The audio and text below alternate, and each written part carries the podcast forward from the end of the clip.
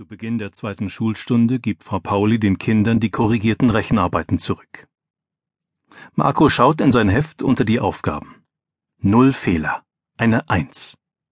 Frau Pauli hat sogar ein kleines Ausmalbild neben die Note gestempelt. Danke, Herr Jesus, denkt er. Rechnen ist Marcos Lieblingsfach. Er könnte den ganzen Tag rechnen, so gerne macht er das. Und es fällt ihm auch ganz leicht. In keinem anderen Schulfach ist er so gut.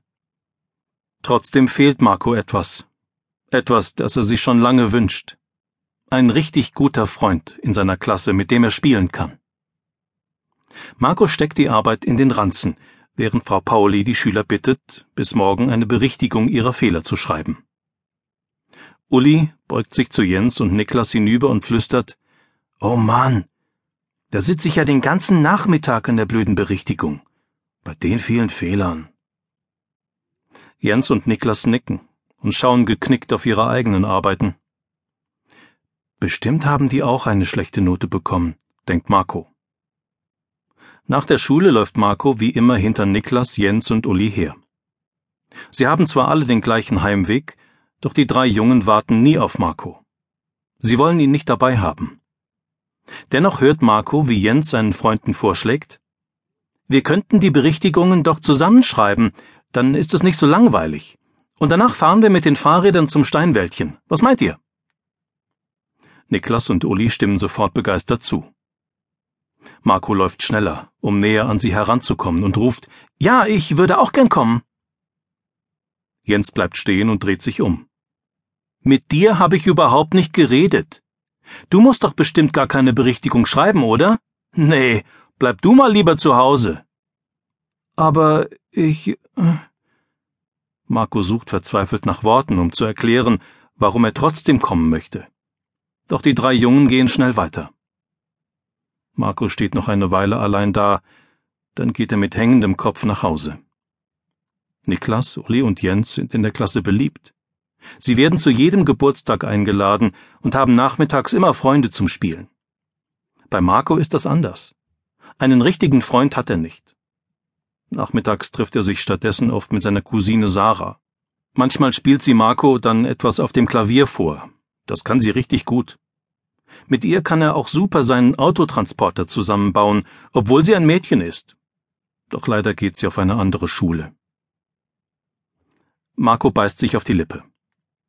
Woran es wohl liegt, dass die anderen mich nie dabei haben wollen, murmelt er. Vielleicht liegt es ja daran, dass ich in den Rechenarbeiten immer eine Eins schreibe. Vielleicht sind sie neidisch und können mich deshalb nicht leiden. Ja, das ist es. Eine Woche später schreiben sie wieder eine Rechenarbeit. Frau Pauli verteilt die Hefte und Marco legt sofort los. Aus den Augenwinkeln sieht er, wie Uli das Gesicht verzieht, als er auf die Aufgaben schaut. Dabei findet Marco die Aufgaben ganz leicht, und die erste hat er schon fast fertig. Nein, stopp, denkt er. Ich will doch Freunde haben. Wenn er auch schlechte Noten bekommt, werden die anderen vielleicht endlich. Dann schreibt er extra falsche Zahlen in sein Heft. Manche Aufgaben löst er sogar überhaupt nicht. Doch als Frau Pauli die Arbeiten am Ende der Stunde einsammelt, hat Marco ein komisches Gefühl. In der Pause spielen die Jungen Verstecken. Aber als Marco als letzter auf den Pausenhof kommt, haben die anderen schon angefangen und er darf wieder nicht mitspielen. Am nächsten Morgen gibt Frau Pauli die Arbeiten zurück. Als sie zu Marco kommt, sagt sie Na, Marco, was ist denn da passiert? Zögernd schaut Marco in sein Heft.